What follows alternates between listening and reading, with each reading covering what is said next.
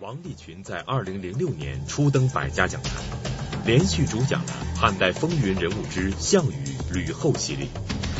他儒雅和厚重的讲史风格，给观众留下了深刻的印象。从二零零七年一月开始，百家讲坛又推出了王立群先生担纲主讲的大型系列节目《王立群读史记》。这个系列节目是百家讲坛二零零七年重点打造的节目。因此，众多媒体预言，今年将是史记年。在本期节目中，特邀嘉宾易中天以及自发赶来的王立群的热心粉丝群众，围绕着史记与王立群先生进行了一场精彩的对话。那么，王立群先生的历史观究竟是什么？他的一生究竟有着怎样不平凡的经历呢？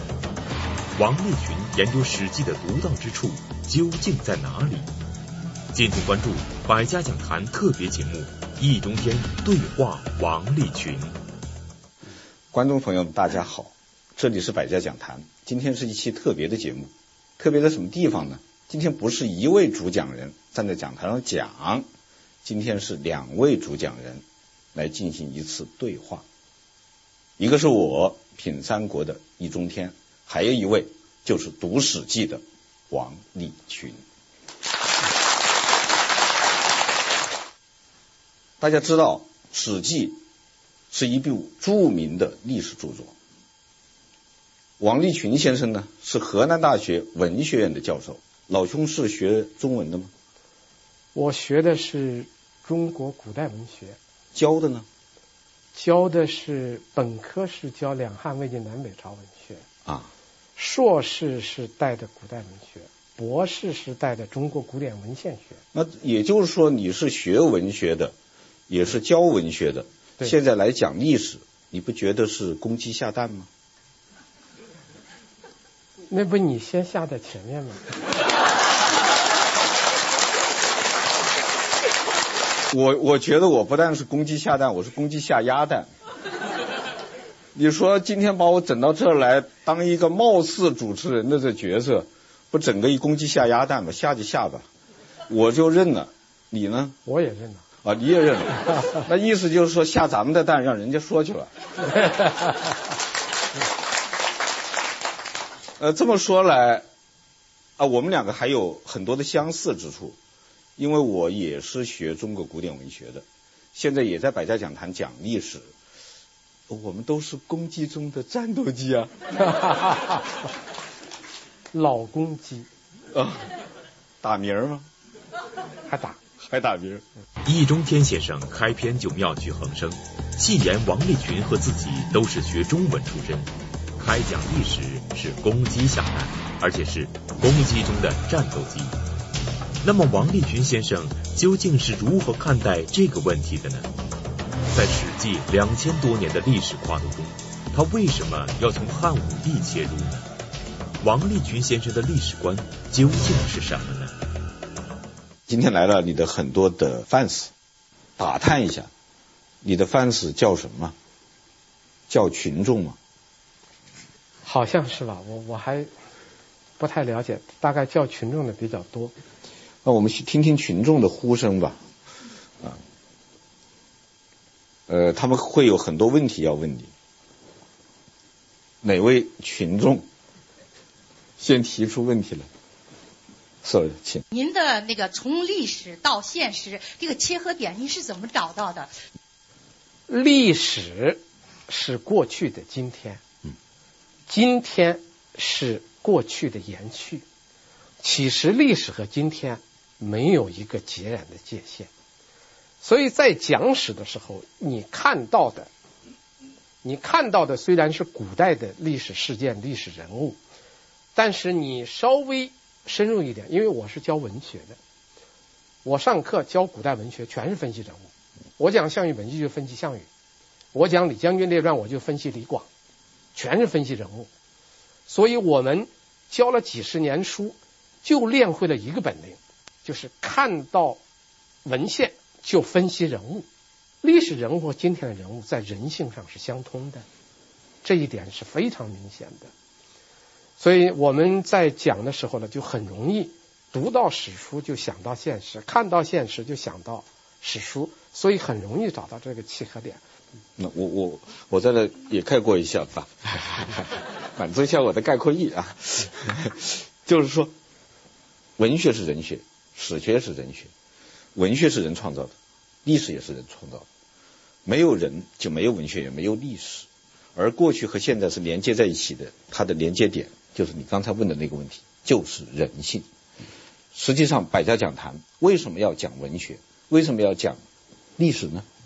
实际上就是给大家讲讲人性，以便我们每一个观众通过收看这个节目，能够活得更像一个人，能够活得更幸福，做的更有人性、更有人情味儿。这就叫以人为本。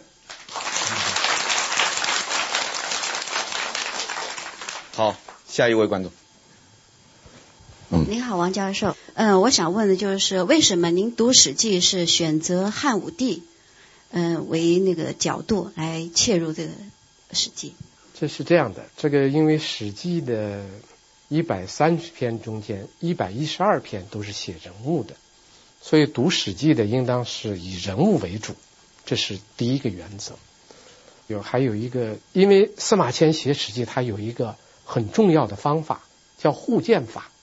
就是他一个人物，他并不是在这个人物的本传中间写到他，他在很多传记中间都写到这个人。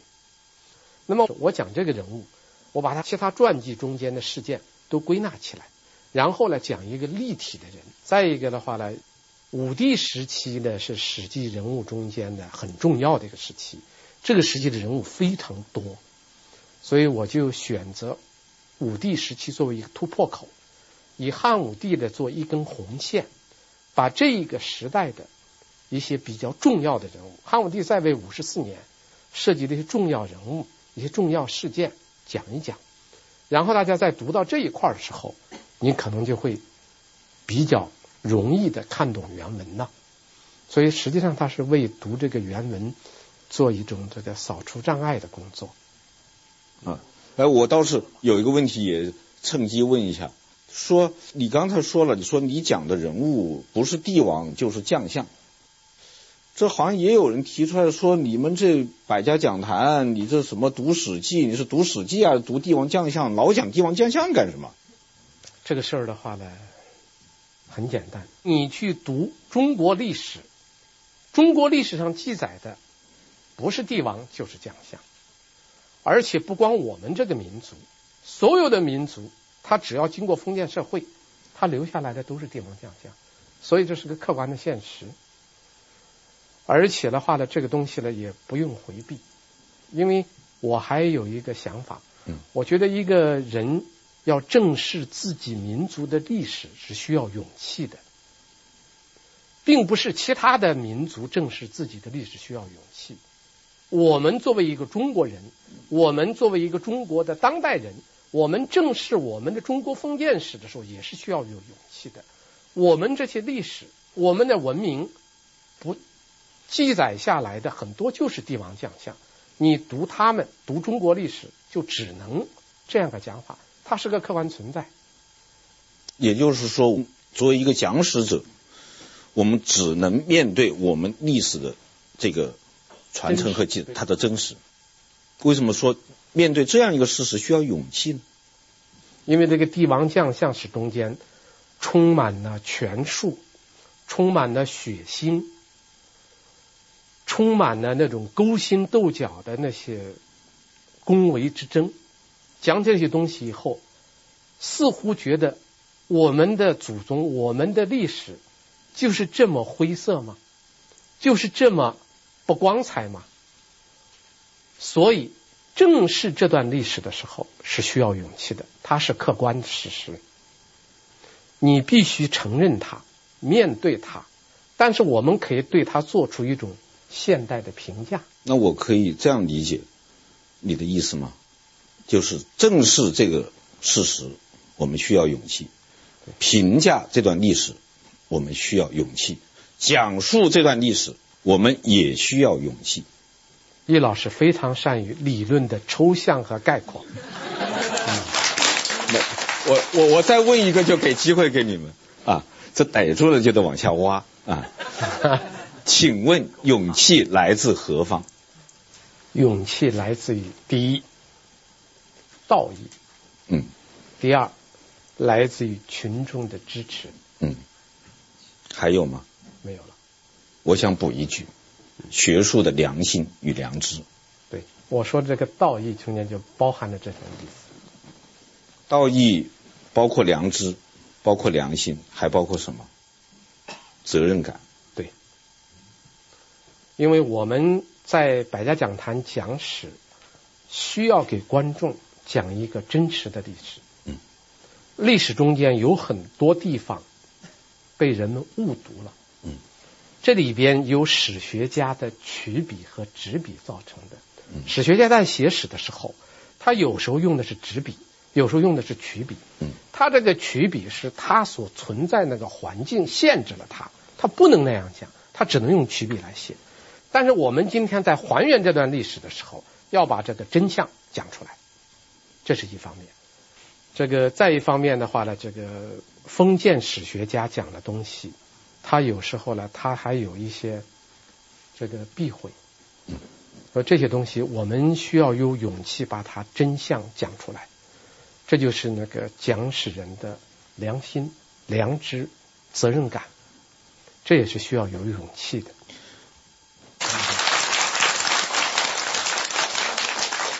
好，下一位观众。我说，作为一个听众啊，我们觉得史书呢，应该是真实的、客观的、公正的反映历史事件和历史人物。那么，我们想问问，这些史料是不是真实的？怎么能告诉我们，您说的历史就是一个真实的历史？历史的真实的问题啊，是个非常麻烦的问题。我们现在讲史是根据正史来讲，也就是二十四史。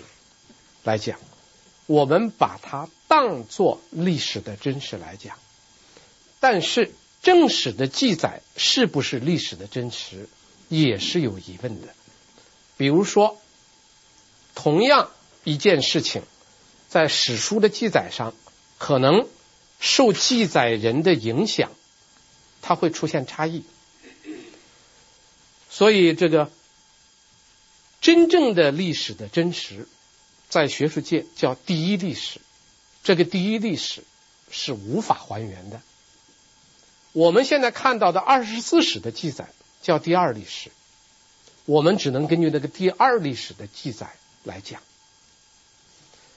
这些东西我们把它当作历史的真实来看待，但是这些东西里边本身它可能有误记、有误读，这是它客观上造成的，同时它主观上。有避讳，它会有一些曲笔。我们的任务，第一历史我们已经完全没有办法还原了，已经不知道了。我们只能根据这个第二历史，就是历史记载的这些正史来讲它。在讲的时候，我们还要区别它的真伪。这个区别真伪的方法，一个就是史料之间的互证。比如说，董仲舒《天人三策》。天人三策什么时候写的？这个历史记载是不一样的。史记有史记的记载，汉书有汉书的记载，通鉴有通鉴的记载，这就有有不同。那么这就需要取舍，需要讲解人从中间选择一个。我们现在是根据这个正史的记载来讲它，同时还要加进自己的对史料的鉴别，对史料的理解。对史料的评价，尽可能按照主讲人的理解，告诉大家一个真实的历史。您现在收看的是《百家讲坛》栏目。辛苦了，今天我请大伙儿喝酒，喝好酒，上来！珍藏史教，承代天下，中国口子窖。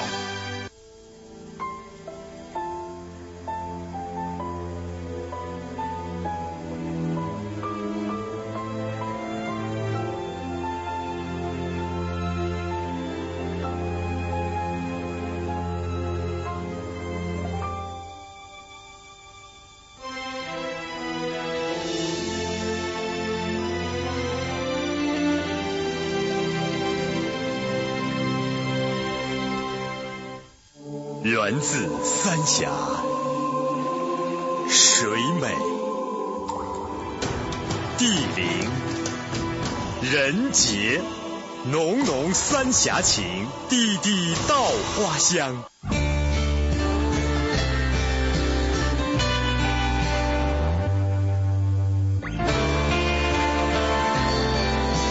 情系今生，我心永恒。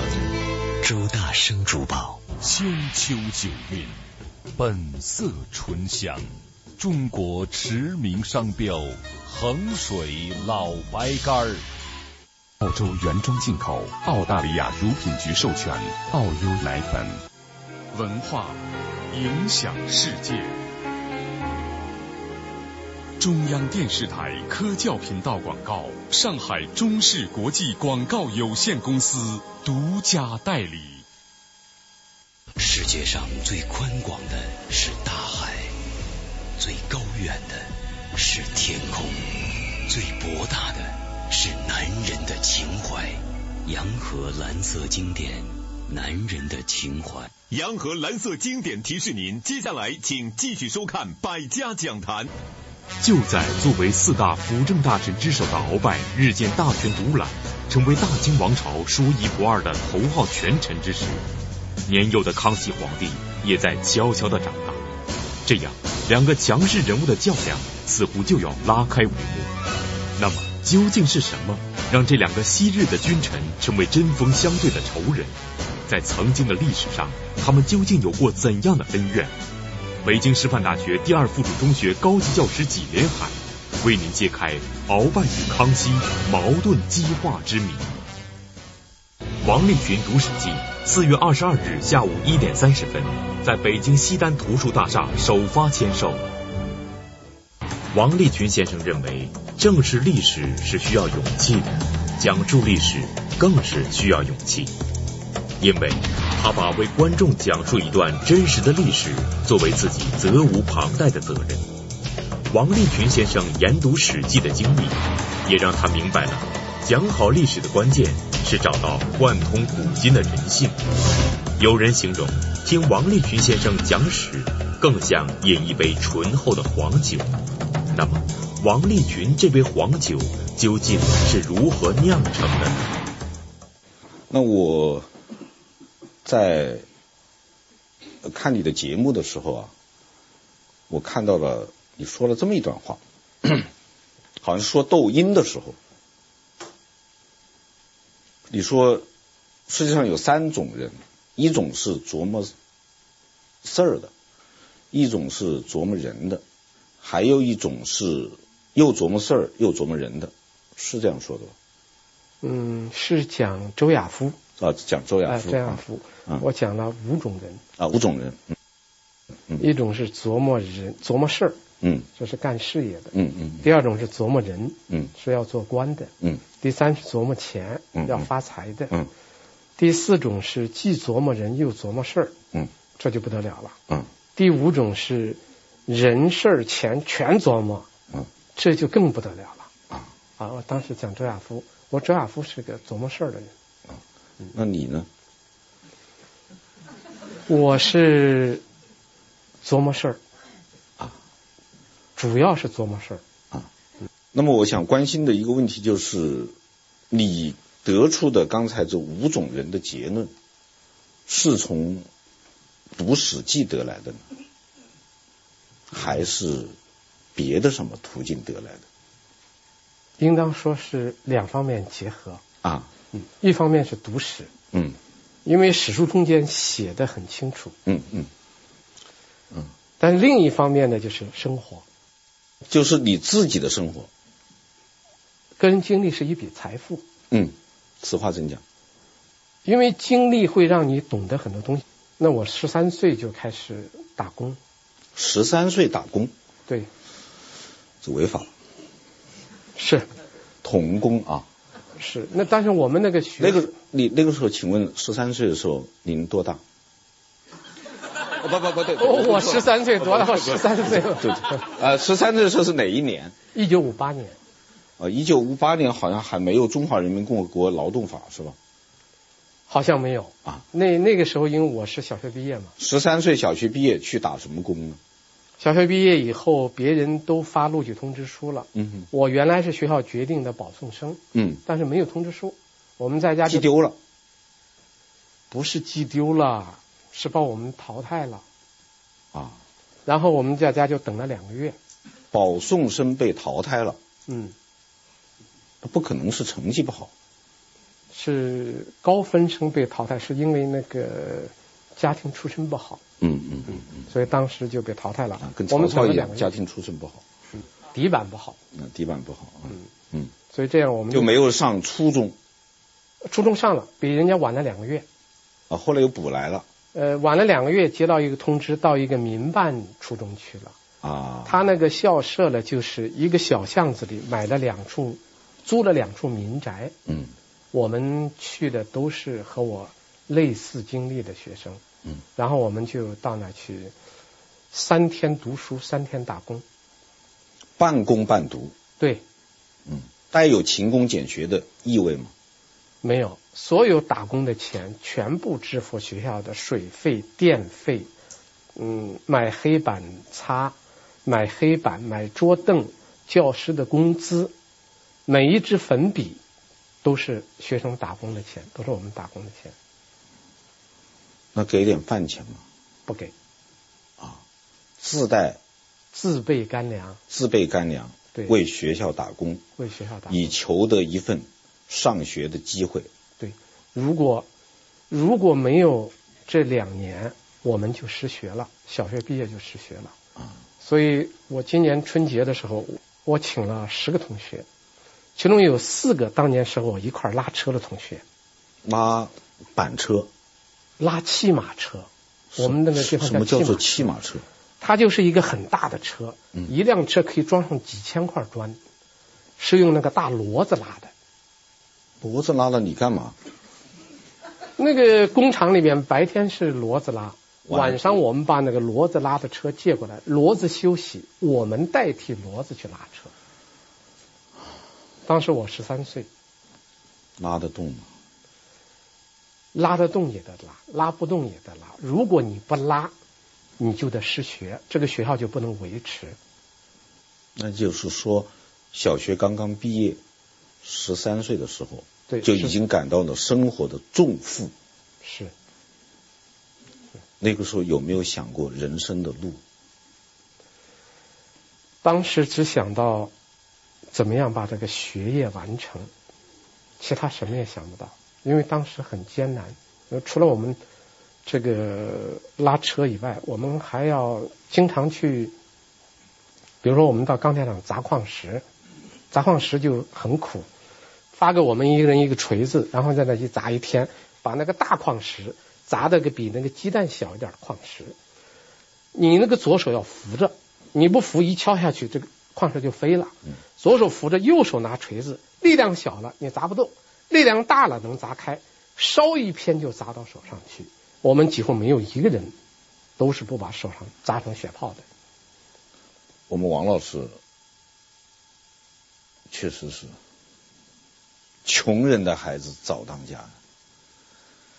到初三的时候，政策改变了，政策改变了，就我们合到一个公立中学了。嗯，那公立中学也不正规，它是一个开封市的一所补习学校。嗯，但这个学校它有个好处，就不用打工。嗯，但到这个学校的时候就又麻烦了。嗯，因为到这个学校就赶上那个三年自然灾害了，就没吃的，半天上课。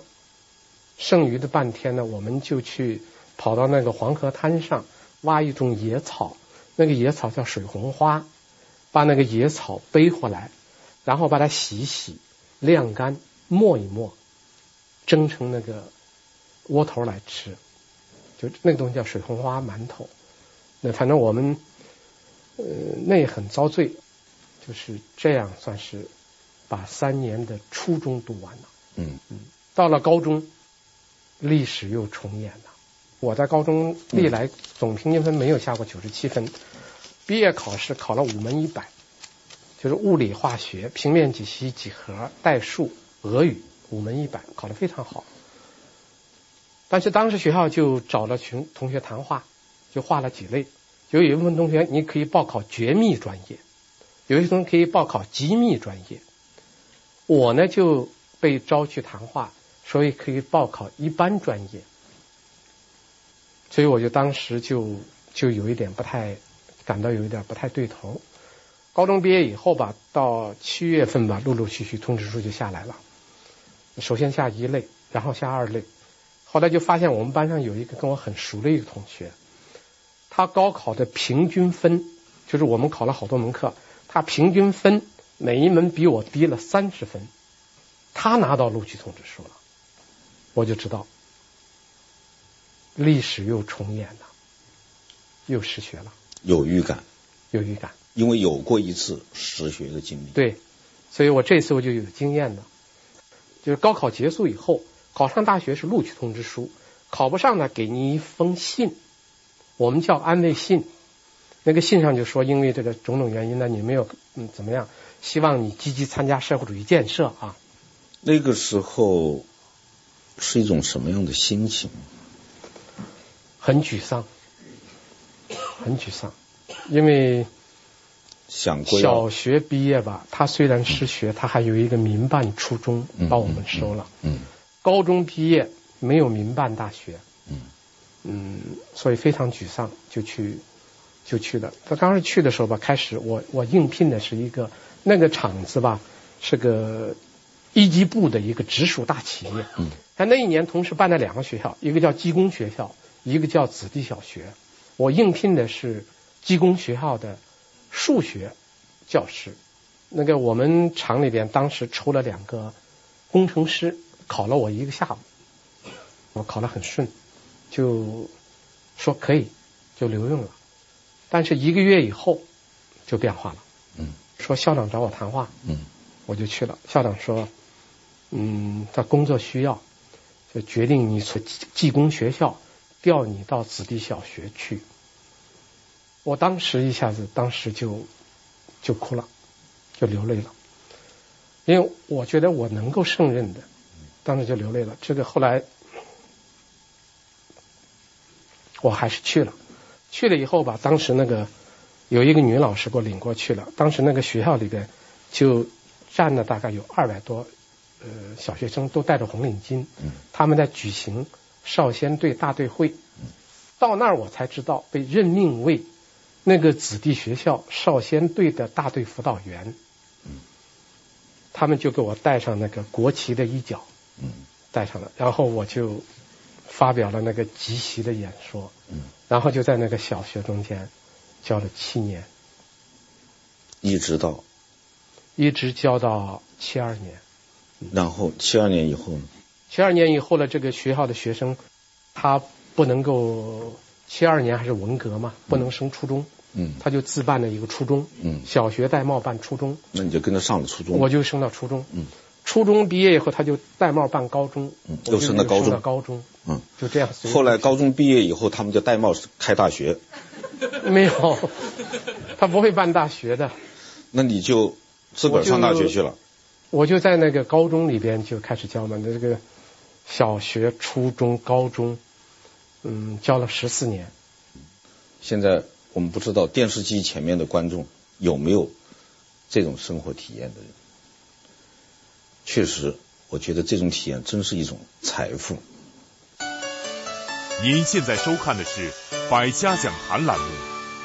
智联招聘提醒您，《百家讲坛》稍后的节目更精彩。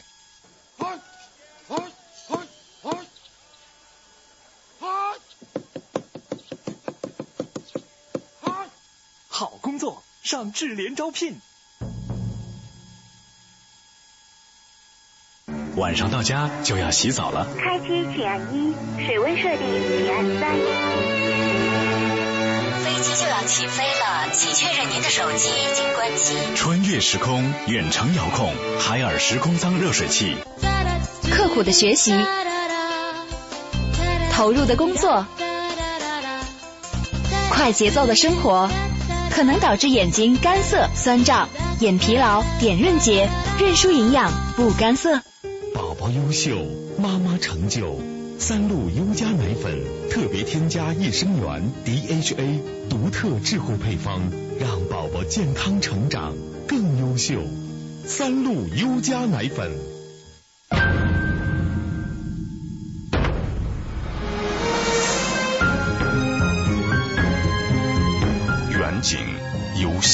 概括，风行汽车零七款新锐上市。教育伴随终生，科学改变生活，文化影响世界，媒体提升我们的价值。中央电视台科教频道广告，上海中视国际广告有限公司独家代理。一尺布尚可缝，一斗粟尚可出，兄弟二人不能相容。这是汉文帝时期一首流传甚广的民谣，讲的是汉文帝与他的弟弟刘长两人的恩怨故事。那么汉文帝为什么会容不下他的弟弟刘长呢？他们兄弟两人之间究竟有什么恩怨情仇呢？敬请关注大型系列节目《王立群读史记·汉武帝之皇室恩怨》。王立群读史记，四月二十二日下午一点三十分，在北京西单图书大厦首发签售。一九七九年，王立群以同等学历考中河南大学中文系研究生，毕业留校后一直从事中国古代文学的教学与研究工作，其中包括《史记》研究，并于二零零一年中国史记研究会成立之时成为常务理事。他青少年时期的苦难经历，使他对《史记》有着与众不同的理解。王立群先生研究《史记》一直是以厚重沉稳著称，然而在《秦挑文君》这期节目中，他却为我们讲述了一段与常识相悖的历史真相。这究竟是怎么回事呢？王立群先生为什么要这么讲呢？王立群对司马迁又有着怎样的评价呢？哎，我就想起你那个读史记里面有一段，就是就是司马相如和卓文君的那个美丽的爱情故事，被老兄给撕破了，什么意思？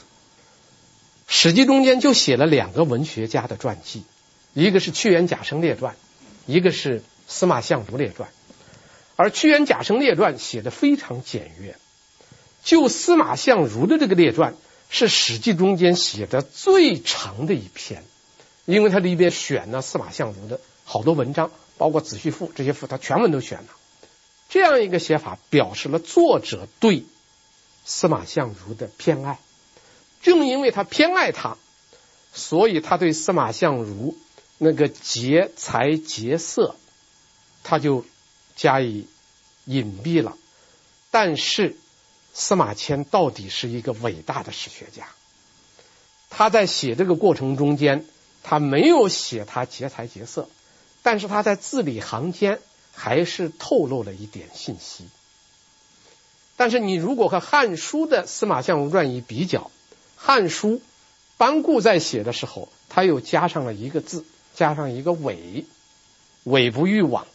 如果你把司马迁的记录和《汉书》的记班固的记录给一块一比较，你就知道司马相如完全是一个是一个设了一个骗局，他伪装，然后让这个县长做他的婚托，把这个卓文君用了一个直钩给吊上来，连个弯钩都不是，用了一个直钩给吊上来了。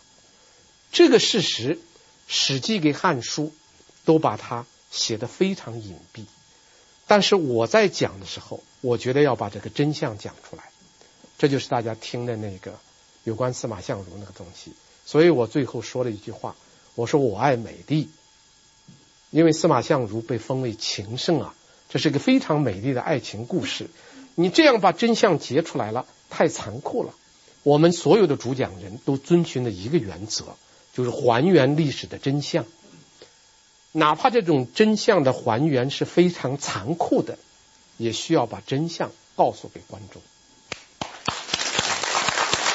但是我还有问题虽然鼓掌。司马迁司马相如被称为文章西汉两司马。啊，这副对联大家已经都很熟悉。文章西汉两司马，经济南阳以卧龙，卧龙就是诸葛亮。所谓经济的，不是现在的这个经济建设那经济，经世济民呢、啊。这经世济民最优秀的是南阳的诸葛亮啊，文。文章写的最好的是司马迁、司马相如，但是文怀沙先生有这么一个观点，说司马迁和司马相如代表着两种文化，司马迁代表的是奴隶文化，啊，奴隶文化的鲁迅先生讲就是，他虽然受压迫，但是他会反抗，他卖艺不卖身，或者卖身不卖心，而司马相如呢，代表一种奴才文化。文文先生还解释什么叫奴才文化呢？就是老佛爷在。你认为呢？我觉得文先生话还是讲的很有道理的。嗯，两司马在西汉武帝时期是非常有名的，司马迁给司马相如。嗯，司马迁呢，他是受到那个封建专制制度那个最残酷的刑罚以后啊。嗯把他一下子打入到社会的最底层，他是站在社会的最底层去看待那个封建王朝的，所以他看得很深刻。所以司马迁的话呢，反抗性很强，这就导致《史记》的《武帝本纪》现在就丢了，没有了。《史记》流传的时候就丢失了十篇，其中有一篇就是《武帝本纪》。现在的《史记》的《武帝本纪》是截取了《封禅书》的一段，并不是真正的《武帝本纪》。我估计，而且学术界大多数的同行都估计，那个《武帝本纪》对汉武帝一定有不逊之词，甚至有很深刻的揭露，所以丢失了。所以，这就我们可以倒推出来，而且你通读《史记》以后，你会发现。司马迁是有一个骨感之气的人，他在很多地方，一个对开国皇帝刘邦，一个对当代皇帝这个汉武帝都有很深刻的揭露。司马相如就不同了，司马相如一直是对汉武帝采取的就是逢迎。我举一个最简单的例子，司马相如临死的时候，汉武帝派了一个人到他家里去搜书。结果什么也没找到，最后找到时候了，卓文君给他说，说司马相如临死的时候留了一卷东西，说如果皇上要派人来要，把这个东西交给皇上。这个使得了就把这个书带过去给了汉武帝。汉武帝一看封禅书，汉武帝是最希望搞封禅大典的人，而司马相如临死还给他写了一个封禅书。迎合汉武帝，可以说司马相如是拍了一辈子马屁，临死之前还留了个封禅书在拍马，还准备在他死后再拍一把。所以文先生说他是奴才，嗯，奴才是有道理的。如果这两司马，你更喜欢谁呢？那毫无疑问呐，我喜欢司马迁呐。为什么？他有骨感之气，骨感之气，他有文人的良知，他有史学家的责任感，嗯这很了不起。那么我问最后一个问题：虽然你在百家讲坛讲的是读史记，但毕竟是以汉武帝为主线的。我现在要问的是，汉武帝和司马迁如果 PK 的话，你更喜欢谁？汉武帝这个人呢，是让你又爱又恨。这个人的话呢，他一半是魔鬼，一半是明明君。这个人的话呢，就是做了很多在历史上来看有贡献的事情。但是这个人呢，又是一个极端独裁的一个一个君王。就这个人两个方面都有。所以，作为一个人来说，他实在是不好玩。那司马迁，我觉得倒是很值得人们同情，也很值得人们去追念。两千多年前的一个史学家，一个文人受到那样的一个摧残，他毕竟把中华民族将近三千年的历史，用自己的如传之笔把它写下来了，而且表达了自己的爱憎。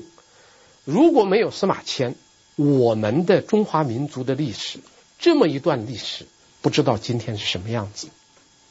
所以，要比起了作为人来说，司马迁更值得肯定，他是一个大写的人。司马迁给我印象最深的，也是我最感动的，就是他的自强不息。